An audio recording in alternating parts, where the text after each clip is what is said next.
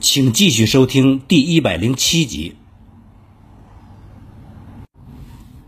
昆仑关在南宁东北方向，位于宾阳县与雍宁县的交界处，距离南宁有五十多公里。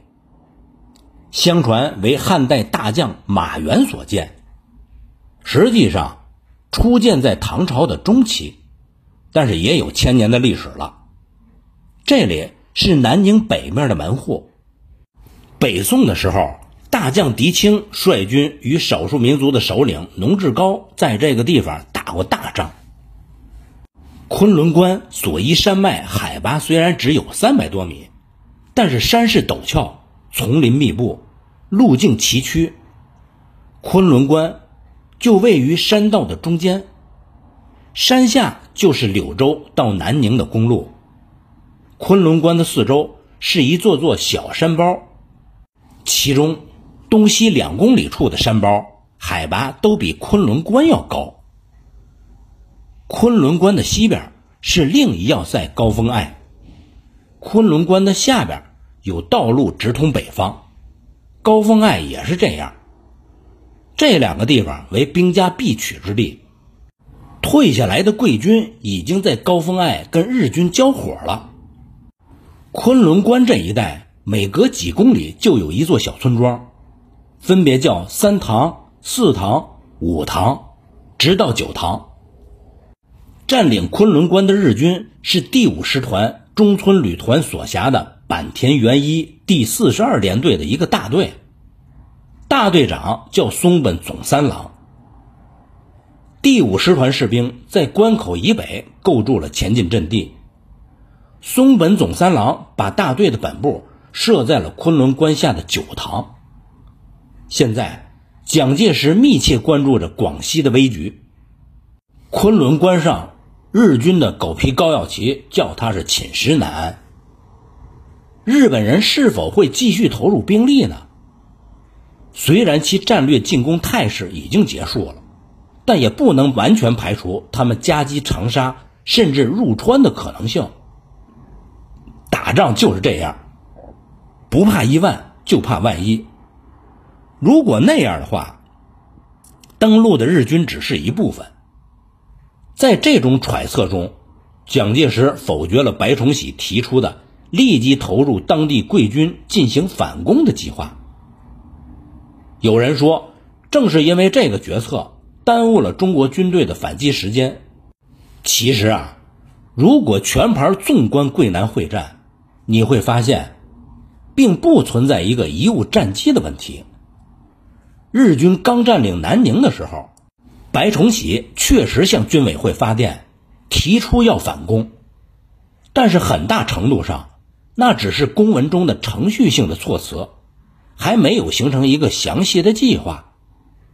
而且，正如前面咱所说，这个时候在广西的贵军极为有限，如果只用当地的部队反攻，显然是不切实际的。十二月八号，蒋介石下达反攻的命令的时候，除了杜聿明的第五军以外，李延年的第二军。和甘立初的第九军已经入桂了。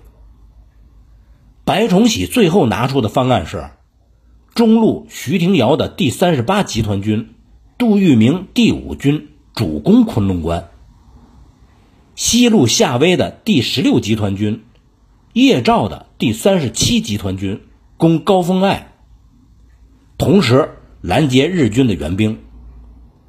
东路蔡廷锴的第二十六集团军。破袭钦州到南宁的公路，切断日军辎重补给线，警戒从沿海过来的敌人。十二月十日，已经抵达千江的杜聿明，在谭棚村召开了团以上的部队长作战会议。会场设在一个花树掩映的石洞里，在马灯闪耀的黄光下，可以看到桂南五万分之一的军事地图上。用蓝色和红色两种箭头标出的中日军队的位置和动向。参加会议的有参谋长黄翔、副参谋长罗佑伦、第二百师的副师长彭必生。荣誉第一师的师长郑洞国，新编第二十二师师长邱清泉，以及作战参谋和团以上的部队长。第二百师师长戴安澜因临时公干，这个时候没有在军中。会场的紧张气氛可想而知。杜聿明告诉大家，根据先遣第六百团在战场上取得的敌人文件，已经证实当面的日军是第五师团。杜聿明表示，这次登陆广西的敌人有两个半师团。正面进占南宁和昆仑关的第五师团是板垣征四郎的旧部。民国二十六年战争爆发，板垣征四郎曾经率领该师团在华北前后击溃了我们几十个师，积累了丰富的作战经验。一年多以前，在鲁南一度遭到了我军的打击，他们的番号是五，我们也是五。而且据我所知，都是各自军中第一支机械化部队，这就是死战之源呐。敌人此次用兵广西，目的不外乎是切断由越南至广西的公路和铁路，威胁我云贵大后方，逼着我们走向谈判桌，同时给在越南、缅甸有利益的法国、英国以颜色，所以。此战是至关重要的。现在敌人的前锋已经推进到昆仑关，四周高地也多被他们占领了，并修建了据点式的堡垒。各个阵地可以互相进行火力的支持。桂南山区丛林密布，敌人的攻势完全利用了环境，镶嵌在山体丛林之间，非常的坚固，隐蔽性也很强。甚至一小片阵地都不容易暴露。侦查人员提供的情报说，在高山上远望，根本就发现不了敌人。会前，副参谋长罗佑伦又拟出昆仑关作战方案，由参谋长黄翔完善之后呈报杜聿明。针对昆仑关的地形，罗佑伦制定出了迂回穿插、分段包围。围敌打援三大战术原则，也就是说啊，处处机动作战，主动作战。这种战术对于中国军队来说并不常见，即使是一年前在万家岭，薛岳使用的也仅仅是外线作战，一点一点的缩小包围圈而已。这一年，罗佑伦只有二十七岁。出任军副参谋长时，刚从陆大十五期毕业没多久。按照计划，戴安澜率领第二百师和郑洞国荣誉第一师担负昆仑关正面的主攻任务。军部直属重炮兵团、战车兵团、装甲兵搜索团、工兵团协助主攻部队。第二百师副师长彭必生。率军部直属的两个补充团，充当左翼迂回攻击部队，打日军守备的七塘、八塘，策应正面攻击部队。邱清泉的新编第二十二师，充当右翼迂回的攻击部队，绕过昆仑关，打五塘、六塘的日军守备部队，同时切断南宁到昆仑关的公路和桥梁。担负拦截援军的任务，汽车兵团担负辎重运输以及向后方输送伤员的任务。杜聿明临了说：“军部设在第一线后面，跟随第一线部队行动。攻击的时间：十二月十八日凌晨一点。”最后，与会众人举手明志，誓与敌寇死战。月亮早已经升起在桂南大地了，各部队长乘车返回部队，做攻击前的最后准备。按照杜聿明给的时间，从十二月十二号到十五号，用四天的时间，各个部队进入攻击地点。在这四天里，避免白日行军，一切靠晚上走。杜聿明望着南方的月亮，沉默良久。这一战太重要了，除了战场压力以外，还关系到位置特殊的第五军的荣誉和前途。十二月十六日，昆仑关一线的日军大队长松本总三郎派出了一个分队，在关口正北进行威力搜索。在距离昆仑关四公里处的丛林间。发现了一支中国军队正在修建战斗工事。松本总三郎没太当回事儿。第二天，日本人那边就又安静了一天。杜聿明这边则迎来了白崇禧和督导战局的陈诚。白崇禧表示，此番中央军入桂作战，在军需上有什么要求，一定要随时告知。他又说：“第五军训练有素，跟日军接战必能挫其锋芒。”如此等等。陈诚却没那么多废话，他告诉杜聿明，一切按既定的部署行动，重夺昆仑关，围攻南宁，不得有误。十二月十八日的凌晨一点，两颗夺目的红色信号弹悠然飞向夜空，中国军队反攻开始了。第五军集中了军部直属的重炮和各个师的火炮，对日军阵地进行了猛烈的轰击。一时间山崩地裂，震耳欲聋，浓浓的黑烟升腾在群山之上，融入了更黑的夜空。日军的炮兵在仓皇中虽然进行了还击，但是这一次啊，他们完全被中国这边的炮火给压制住了，打了一会儿就蔫了。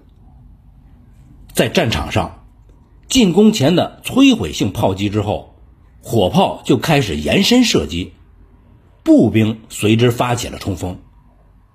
在步兵距离敌人阵地二百米左右的时候，炮兵停止炮击。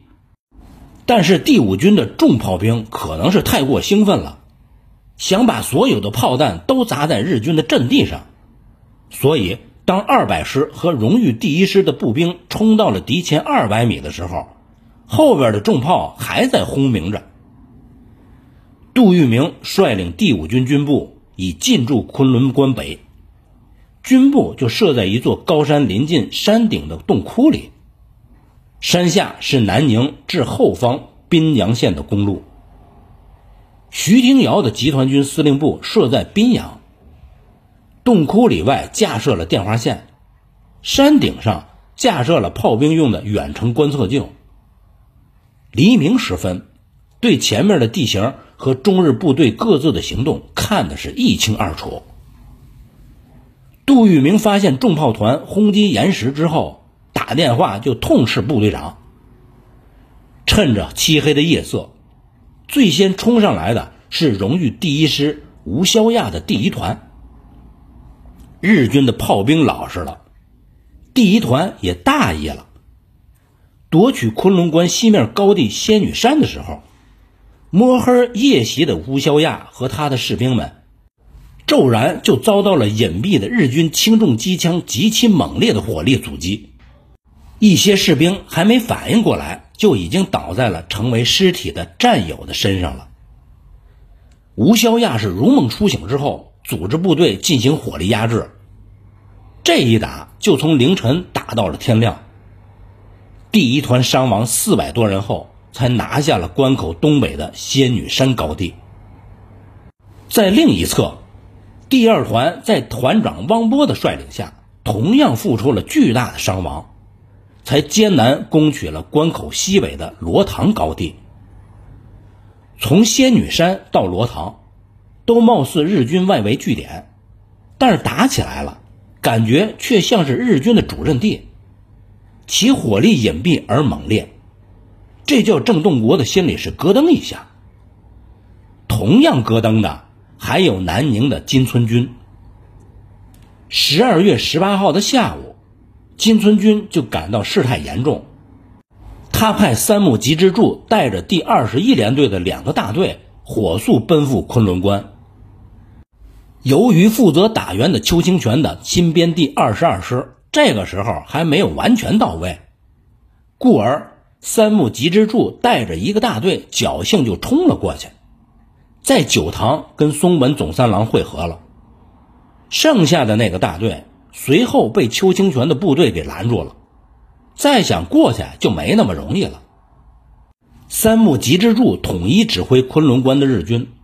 在当夜即安排逆袭，派了一个中队去反攻罗塘，因为这个高地海拔高于昆仑关，控制了这里，就有了炮击昆仑关的据点。带队去的是个叫田村能康的中队长，他带着一百来人消失在夜幕下的丛林中。月上中天，田村中队击退了山下的中国士兵。就在快攻上山顶的时候，这名中队长发现了三道铁丝网阻挡在了面前。几乎是同时，密集的子弹就射了过来，他身边的几名日军就栽倒在地。随后，日军是亡命冲锋，中国士兵是拼死阻击。日军通常是不打夜战的，并非说打夜战时就不堪一击。而只是说，夜战不容易发挥其重武器的优势。当中日两军士兵在暗夜贴身肉搏的时候，也不能说中国士兵就一定占优势。争夺中，田村中队是最终得手，重新占领了这个高地。在另一个方向，高地争夺战更为剧烈。公路上开来了二十多辆中国战车。猛击六百六五三两个高地，高地上的日军想打战车，但是发现居高临下打装甲战车这件事儿很成问题。由于角度问题，轻重机枪子弹打到装甲上容易发生跳弹，不能很好的给其创伤，跟平射的效果有巨大的差异。就在鬼子们百爪挠心的时候，中国战车部队的后边。第二百师第五九八团士兵在团长高基仁的率领下，已经发起了冲锋了。此时，荣誉第一师第一团攻占了四四幺高地，也被日军逆袭夺回来了。十二月十九日的黎明，六百高地被中国军队拿下，高基人团继续猛攻六五三高地。这个高地上。日军的堡垒是极其的坚固，机枪射界广阔，又组成了交叉火力。高基人的团举步维艰，牺牲了一百多人以后，才将之占领。就在这个时候，六百高地又被日军逆袭夺回，一时间，中日两军陷入了激烈的拉锯战。由于是正面攻坚。残酷性一下子就超过了第一次长沙会战。就在这个时候，第二百师第五九九团的战士，由团长柳树人率领，在战车的掩护下，沿公路直插昆仑关。按照杜聿明的想法，在昆仑关周边的高地争夺战陷入焦灼的情况下，不妨使用黑虎掏心一般的战术，直打昆仑关。但是后来证明这是错误的。第五军的战车冲到了昆仑关下，有很多人说，在此战中，昆仑关曾经先后三次被中国军队夺取。其实前两次所谓的夺取，只不过是战车一度冲到了关下，大量步兵并没有跟进控制关口。如果将之称为克服关口，就有点问题了。接下来的事实是，由于步兵没能及时跟进，昆仑关下的战车很快就被日军打了回来。昆仑关一战，作为机械部队的第五军自然会动用看家的战车，但是桂南的山地条件并不适合战车作战，在战前。杜聿明跟战车团团长胡宪群通话，特别提醒胡宪群在选择攻击位置的时候，一定要注意标出跟步兵协同作战的记号。淞沪会战战车团的失败给他的教训太深了。可是，在协同作战的时候，还是出了问题。你比如说，在胡宪群团长的指挥下，战车已经开到了昆仑关下，步兵却没有跟上来。于是，战车在日军的炮口之下就等着步兵，最长等了三个多小时，也不见步兵的身影。这叫胡宪群直骂娘。由此看来，单就战车战术来说，第五军的训练。很难说已经达到了精到的地步。纵观八年抗战，在正面战场，中国军队在使用战车的时候，成功范例少之又少，基本上都很糟糕，不能发挥其应有的威力。昆仑关正面攻坚并不理想，或者说是出乎杜聿明的意料。无论是杜聿明还是郑洞国、戴安澜。都认为很快就会拔掉昆仑关这个钉子，进而围攻南宁。但是打起来之后发现不是那么回事儿。你甭说是昆仑关了，就只说关口四周的高地据点，攻克起来就难之又难，士兵遭受了重大的伤亡。相比之下，邱清泉那边是捷报频传。十二月十九日的晚些时候。他的部队切断了从南宁到昆仑关的补给线，为孤立昆仑关的敌人，邱清泉率领他的新编第二十二师西行，绕过了关口，一举插入了五塘，随后分兵攻击六塘。邱清泉派部队炸毁了五塘通往后方的大桥，又临河阻击日军，使鬼子的弹药粮草迟迟不能运往昆仑关。后来日军反扑，重新占领了五塘。邱清泉的刘建章团死守着六塘，日军攻击不下来，邱清泉就掉过头来分兵再打五塘，控制了五塘到六塘之间的两侧高地，随时侧击驰援的日军。第二百师副师长彭必生则率领一部攻击七塘和八塘。控制了八塘南边的高地，六塘和八塘之间的七塘貌似是清平地带，但是由于两边的中国军队都对其保持着警戒，所以七塘实际上是处于邱清泉跟彭必生的夹击之中。后来，驰援的中村正雄在这里是吃尽了苦头。至此，从昆仑关到九塘，从九塘到八塘。从八塘到七塘，从七塘到六塘，从六塘到五塘，已经是处处接火。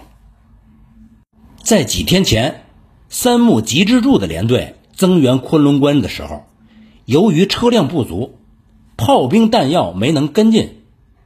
当十九日运送炮弹的辎重部队赶过来的时候，已经通不过六塘了。扼守六塘正面的还是刘建章的那个团。邱清泉把邓君林和熊孝三两个团分别放在五塘和六塘之间道路两侧的高地上，正面的前进阵地只放下少数部队吸引日军。作为师的正副首脑，邱清泉外向桀骜，廖耀湘内敛沉静。但是都属于墓中没有什么人的主。此外，两个人的经历也相似，他们俩都是黄埔生，都被送到欧洲学军事，一个在德国，一个在法国，后来都参加过南京战，都在呈现之后滞留，又同时脱险。邱清泉和廖耀湘的战术收获极大，多波次的日本援军在六塘被阻击。伤亡惨重还是其次，冲不过去是关键。这个时候，苏祖新的第幺三五师残部组成了敢死队，配合友军逆袭高峰隘。那里有日军一个大队守备着，风声鹤唳中，金村军不得不叫南宁的守备队分出一部分去增援高峰隘。随后就有了效果。高峰隘方向的枪炮声一度陷入了沉寂。不过，攻打高峰隘的中国军队并没有全退去，而是在随后不断的分兵拦截从南宁、龙州方向北援的日军。现在，对南宁的金村军来说，最苦恼的是辎重部队不能赶到昆仑关。本来脑袋瓜子就大的金村军，现在这脑袋瓜子也就更大了。如果他带着第五师团栽在广西，东京就有人看他的笑话了。金村军叫第二师旅团长中村正雄亲自带队去解昆仑关之围，同时他发电报给攻向龙州方向的吉川旅团，叫他们立刻回兵北上。在当初，金村军之所以急于兵进中越边境的龙州，是因为拿到了一份情报。说那里有堆积如山的刚从境外运到中国的军需物资，军需物资啊，还堆积如山，那太好了呀！金村军就分出师团一部，由吉川带领，强盗一般的风风火火的去龙州抢东西去了。这支日军在行军的过程中，被韦云松的第三十一军给发现了。